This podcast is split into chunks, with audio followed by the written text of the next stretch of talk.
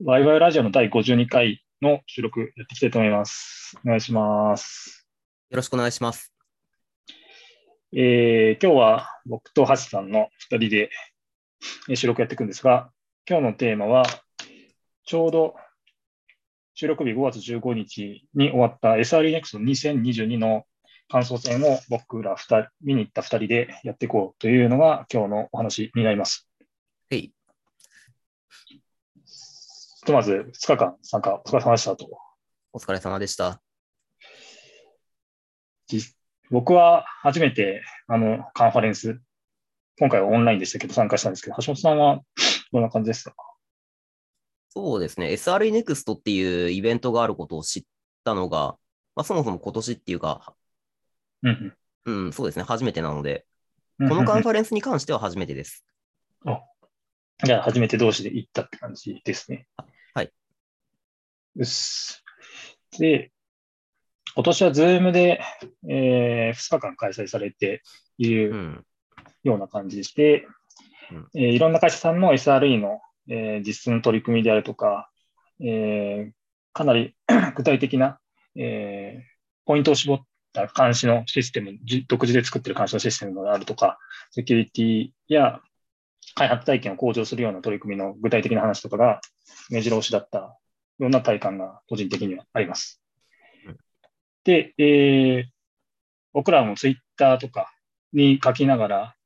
えー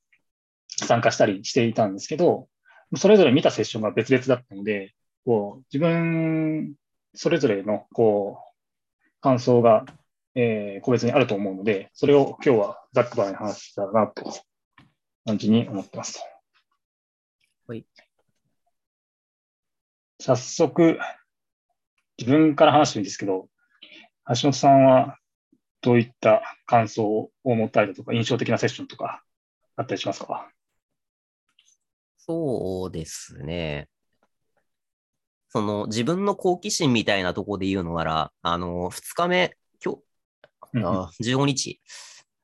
のド頭だったかな？頭じゃないか。え、まあ最初の方に発表されてた、桜インターネットさんあの方の AIOps の研究録っていうはいはいはいはい。のがやられてて、結構その裏側の話が面白いなって思っていましたね。あのー監視系のソリューションで、例えばダイナトレースとかうんが、あの AI Ops っていうようなワードを出していて、例えばそのルートカーズアナリティクスとかいうそういった機能とかでうん原因を特定しますっていう。のを出されてたりしてて、なんか最近そういう話を聞いたりして関心があったので、ちょっとこれを聞いてみたんですけど、裏側の話いろいろこういうふうに研究してんだなっていうのが、まあ見れて面白かったですね。うんうんうん、なるほど。自分はそのセッションを聞けてないので、ざっくりな質問をしたんですけど、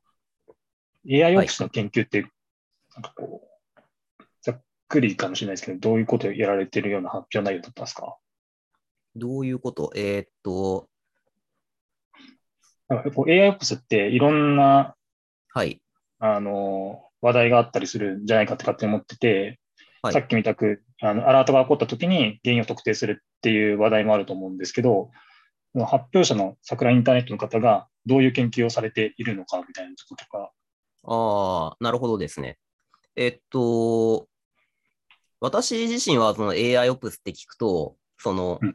根本原因を特定しますっていう話が真っ先に思いつかぶ領域だったので、そこはあんまり疑問なかったんですけど、まあ、えっと、発表者の方の、えーその冒頭の説明によると、例えば、えーと AIOps の文脈で、その、なんつったらいいのかな。違うか。えー情報システムの運用に AI を応用しましょうっていう、そういう機運が、うんまあ、昔からあって、どういうふうに貢献してきたのかっていうところで、研究分野が大別して2つあるらしいんですね。一つは、えーリソースプロビジョニングという話題。もう一つがフェイラーマネジメントと呼ばれて、なんか言われてるらしいと。うん。まあか、えー前者が、まあ、てかどちらも字面通りなんですけど、リソースの割り当てを最適化しようっていう研究。うんうん。で、もう片方がいわゆるその障害に関する、まあその、ハンドリングであったりとか、はいはい。まあそういったような部分に関する研究で、まあ今回の話っていうのは後者に当たるところですとうんうんうん。いうところなんですよね。で、そうですね、監視システムとかその辺に関係するところだと、えーうんさっきのルートカスアナリティクス、まあ要は根本原因をその分析しますっていう話とか、あとは、はその異常検知、まあ要はアラートを上げるの代わりに AI がなんとか賢く頑張るよみたいな世界観。なのかなって、いろいろあるとは思うんですけどね。あとはなんか、このフェイラーマネジメントの方に関しては、そのプロアクティブかリアクティブかみたいなところの違いがあるようですね。その分野、分野をもうちょっと一つ下下げて見ていくと、うんうんうん。そのそもそも予防しましょうっていう部分とか、そういう、まあ、うん分野の、えー枝分かれっていうものがどうやらあるらしいです。うんうんまあ、見ていくと、その障害の予測とか、うん。うんえーあとは、まあ、検検出分析っていう、うん。そういったものがいわゆるそのフェイラーマネジメントの下にいるようなもので、まあ年々数ちょっとずつ増えていってますと。で、今回は何かっていうと、えーっと、まあその原因、根本原因の診断っていう話とか、ん？原因の診断か。うんの話が、あー取り扱いテーマだよというふうにおっしゃっていました。うーん過去のこうメトリックスのデータから、えーこれが障害なんじゃないみたいなのをサジェストしてくれたりするんですかね。うーん、なのかな、おそらくは。うんうんうんうん。あとは、あの、あ、ううんん、あ、どうぞどうぞ。はい。分散システムだと、アラートを各、その、各場所で上げてるけど、結局どれなんだよっていう話があったりとか、多分そういうことなんじゃないかなって思いますね。そのコンポーネントが、えーシステムコンポーネントが、こう、マイクロサービス式に分断している場合、分断っていう言い方がいいのかわかんないですけど、している場合に、まあ、それぞれでアラートは仕掛けるけど、結局どこが悪かったんだっていう話は、その個々のアラートをたくさん上げても役に、まあ、役に立たなかったり、そこは直接見るべき場所じゃないっていう風になったりするわけで、うん。なんかそういう話なのかなってうんうんうん。思います。うんうん確かになんかマイクロサービスになっていくと、どこの、まあ、ノードとかがダメなのかみたいなとことか、すぐわかんないと、障害調査とかも切り分けもしづらいですもんね。だし、アラートが来ても、そこの対象ノードまで到達するのにめちゃくちゃ時間かかってしまうみたいな話もありそうですね。そうですね。なんか、研究の中で面白かったのが、検知の部分っていうのは、まあ割とよく連想される部分だと思うんだけど、システムの監視が成熟していれば、障害の発生自体はまあ普通に気づけるんじゃねっていう風な話があって、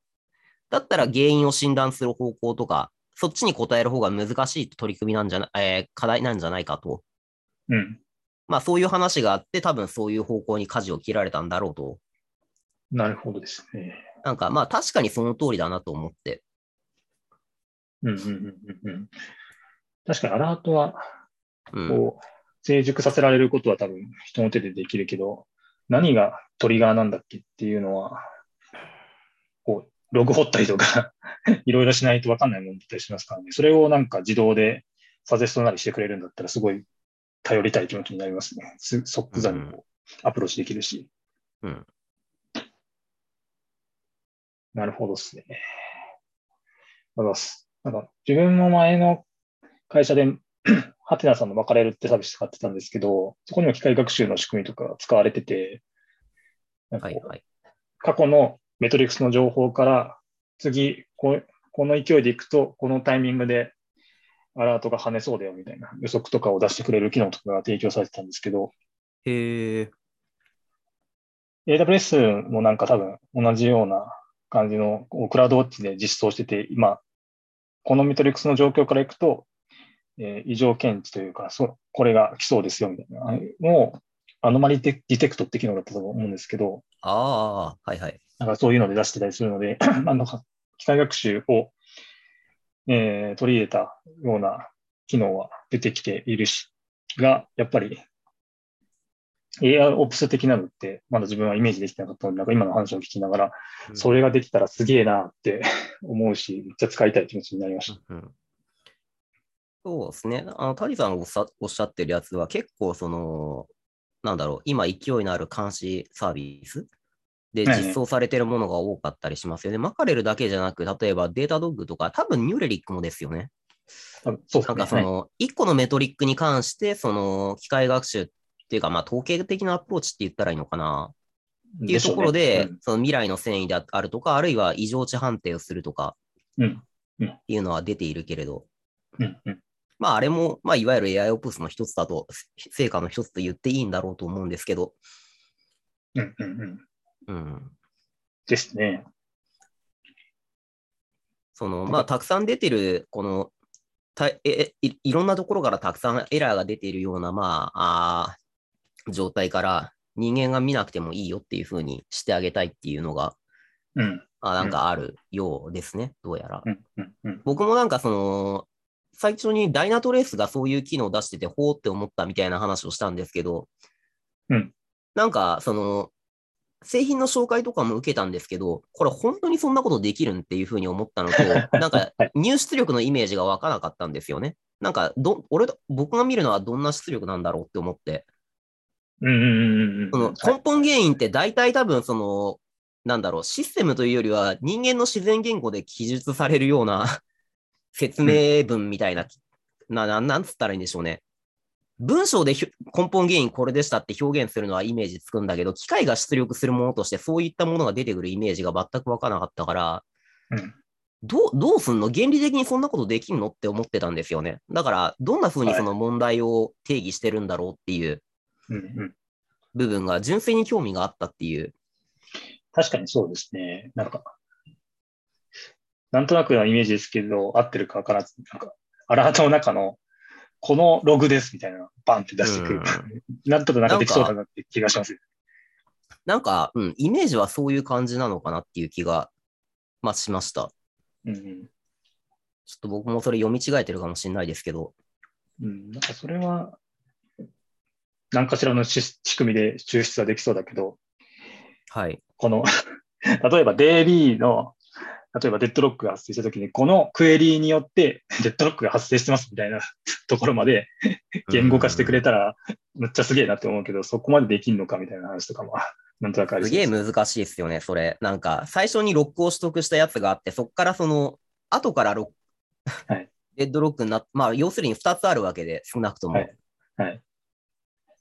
デッドロックを発生させたクエリーとダメになっちゃったクエリー、そね。それ別々に、うん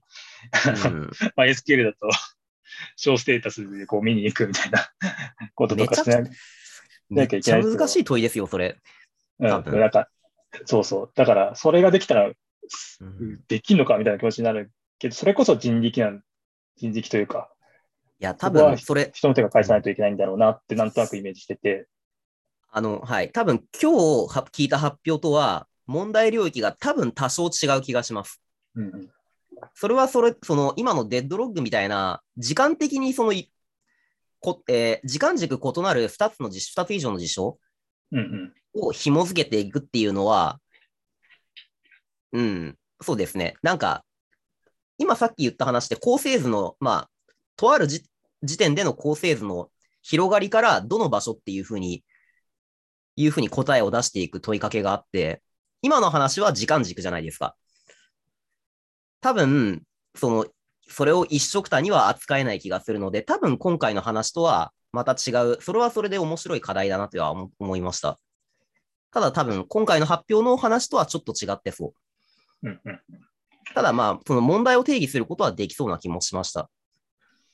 どうやるかみたいな話じゃないまあもちろんそうなんですけど、はい。まあ、まあ、できたらす言うはやす、げえな。言うはやすしっていう。そう口だけおじさんになっちゃうような話でしたね、今の自分の話。あ、いやでも、それはそれですごい面白いですよね。できたらすごいですね。うん。でもそういうのを扱う手法とかは多分ありはすると思うんですですけど、研究としてそのテーマが取り上げられているかみたいな話はうん。ありありますよね、きっと。その、ね実績がどれぐらいその巷に出回っているのかみたいな、うんうん。なんか濃淡あるような気がします。別の課題として。うんうんうんうん。はい。あざす。はい。あのー実践的な話というよりは、この、僕は、その理論的な部分が、うんうんうん。はい、結構なんか、最近の関心、まあ、触れた部分でもあったので、関心が高かったっていう感じですね。うんうんうん。まあなんか、は発表の毛色としては多分なかなかレアな方だと いう気はしますけどね。なんか実際、うん SRE の職務に当たっている人の体験談っていうのとは毛色が違ってて、まあまあ、だから面白かったんですけど、うん。研究されてる方ですもんね。うん。なるほど。自分はですね、はいなんかやっぱり、今担当してる、とか、これからやっていかなきゃいけない、こう、SLO とか SLI を決めるようなセッションを中心に見ていってたんですけど、Google の山口さんが発表していた SLO 決定のための Art of SLO っていう発表を見に行っあてまして、うん。そこの話で、えっと、SLO とか決めたいシステムに対して、じゃあどのプロセスを、えー指標化してたりとか、目標値化していくのかみたいなプロセスを、クリティカルユーザージャーニーっていう、Google が、えー出しているアプローチがあるんですけど、はい。それを使って、まず、えーそのシステムでクリティユーザーにインパクトのある、えーし処理とかを導き出して、例えば可用性何パーセントまで行くべきだとか、レスポンスタイムこれぐらいで行くべきだみたいなのを指標化しつつ、次は目標値としてこういうのを置いていきますみたいな、こう、一連のアプローチを説明してくれるセッションがあったんですが、その中で、えっと、あ、初めて知ったなって思ったのが、SLO を決めるためのワークショップを Google が公開しているコンテンツとして持っているっていうのが出てきて、これは SLO を決めていく、えー組織においても、グループワークでできるので、メンバー巻き込んでとか、少なくともこう SRE のえーロローを持ってるチームでやってみても面白そうだなっていうのが、まあ一つの学びとして思ったのが一つ目です。でもう一つが Q&A の中で、SLO の項目ってどれぐらい持つのが適切なんでしょうかみたいな質問質問が出てきたんですね。もう一回お願いします。あ、SLO の目標値うんを、はい。こう、チームとして追っていくとしたときに、はい。まあなんかこうシステムによっては10個とか100個とか出てくるんじゃないですかみたいな質問質問が出てきたんですね。うんうん。で、まあ何個ぐらい追うのが、えーまあ適切なんでしょうかみたいな。ボーダーではなく、どれを、どれを取り上げるかという問題ですね。そうですね。はい。はい。まあいろんな機能があるので、全部取り扱うとまあ当然だけど無理になっちゃうというか追い切れないと思うので、な何個ぐらいが適切なんだろうなって確かに思ったんですけど、山口さんの回答はあと3個から5個ぐらいが良さそうっていうのが回答としてあって、はい。確かに3個から5個ぐらいだったら、えーまあ追いやすいなっていうのが、まず体感として、自分の経験として思ってたんで、まあそれぐらいが妥当なんだろうなっていうのと、その3個から5個で見ていって、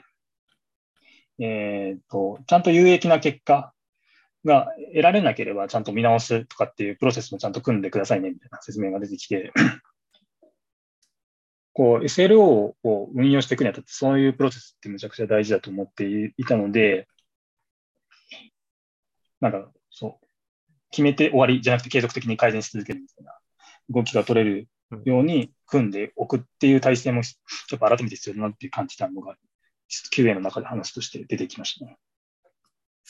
3から5個っていうと、多分、これニュアンス的には、絞りましょうっていうですねこ。とだと僕思うんですけど、少なくともたくさん取りましょうではなく、多分絞りましょうの方向で3から5っていう数字が目安感としてあると思ってるんですけど、合ってますか？私もその認識です。なるほど。だとすると、まあ、なんとなくなんか予想できそうな答えはあるんですけど、これ以上に増やしすぎるとどうなるみたいな話ってありましたか？僕はこのセッションちょっと見ていないので、内容わからなくて。ちょっと、ああ、質問の中では出てこなかったですね。あくまで3から5で絞って、はい。そこに、なんだろう、えー合うように調整するというか、継続的に見続けるっていうのが話として出てきてました。はい本当にこれユーザーのために価値を提供できるようなメトリックスになってるかみたいな話だと思って、で、そこをちゃんと見てるかみたいな話ですね。なんか、それとおぼしき、その、内容の TL が盛り上がってんのはなんかちらっと観測してたんですけど、はいはいとはい。かあれ、Google さんのやつだったのか？そうです、そうです、そうです。そう、なんか、そう、お客様のためになっているかどうかって判定するのむずくね？みたいな話とか、確かなんか、くちゃむずい。TL にあった。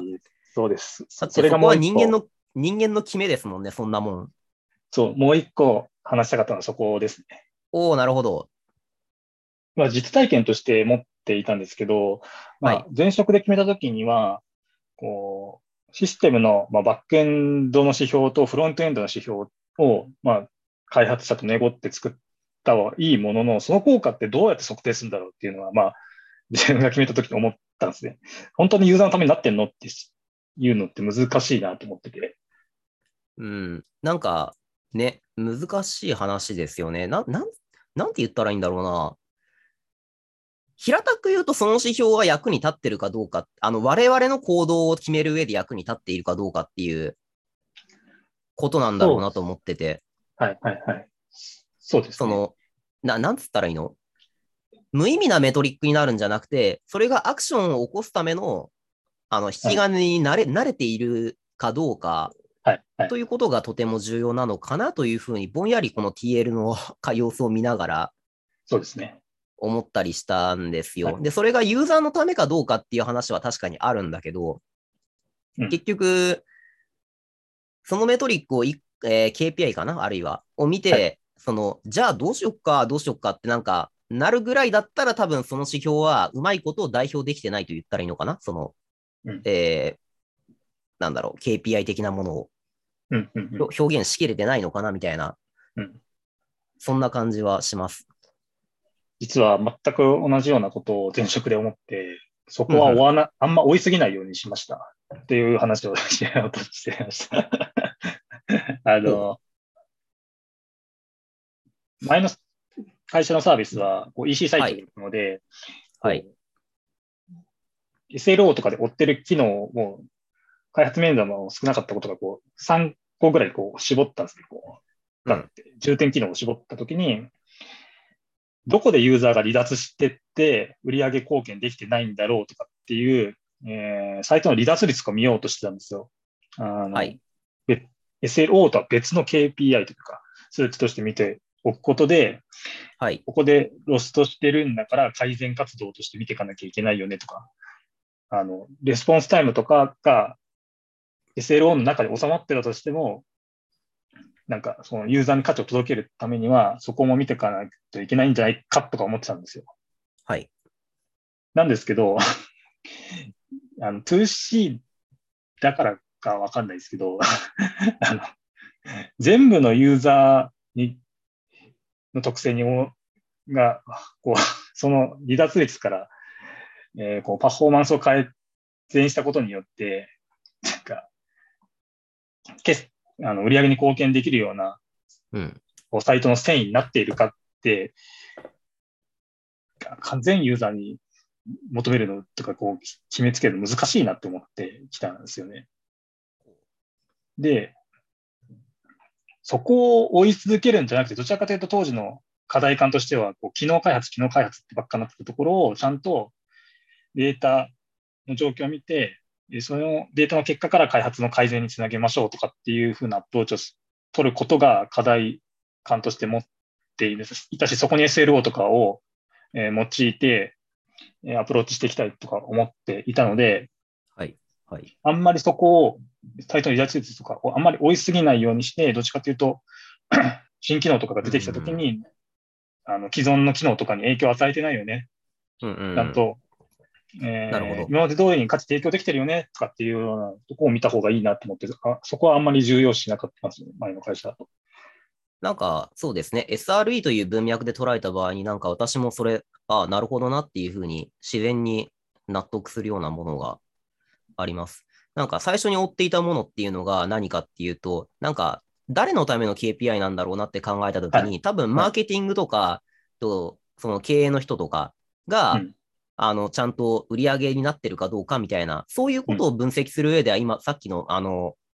サイト内の回遊みたいなものは役に立つとは思うんだけど、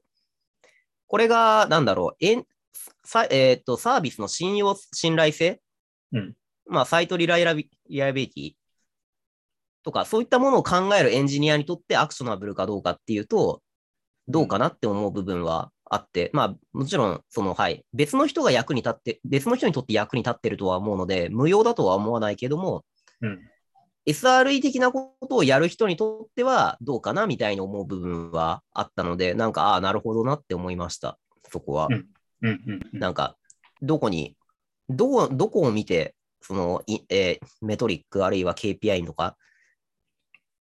そういったものを設定するんだっていう。はいはいはい。ですね。まあ、どれだけ その SLO とかを見て、アクションを決める人によってきて、その、なんだろうな、数値を追うべき数値うんが変わってくるんだろうなっていうのも、なんか自自己の体験を振り返りながら、改めて思った セッションではありましたが。難しいですね。なんか、まうん別にあ、うーん、価値の提供っていうことに関して言えば、多分まあ、どちらも別に取っといて正解だ話だとは思うので、うん。そうなんですよね。だから、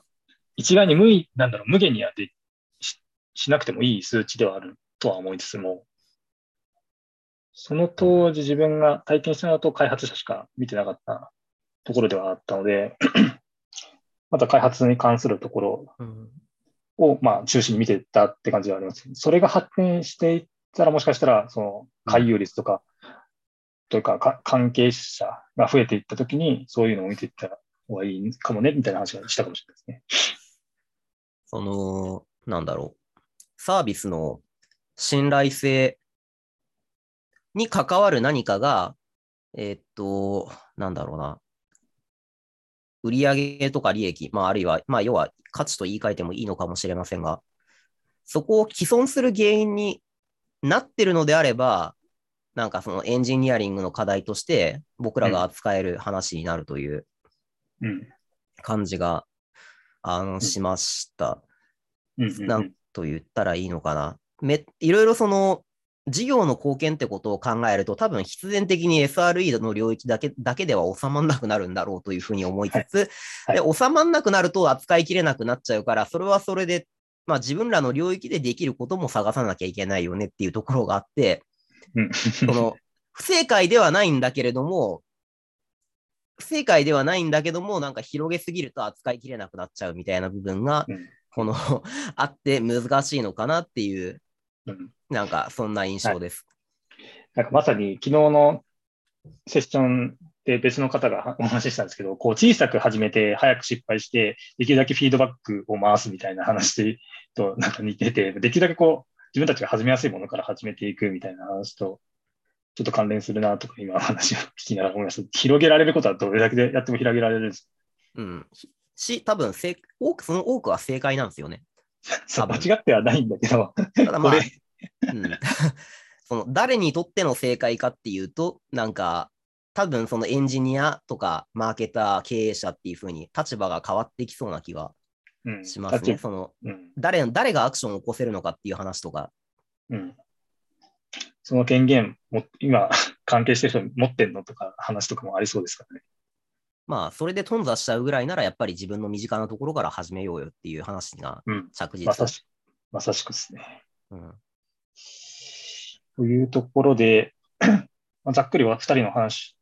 こう、人生に触れた話とかをしていったんですが、自分の、えー時間ギリギリなので、これくらいにさせてもらおうと思います。はい。はい。では、52回の収録は以上にしたいと思います。ありがとうございました。ありがとうございました。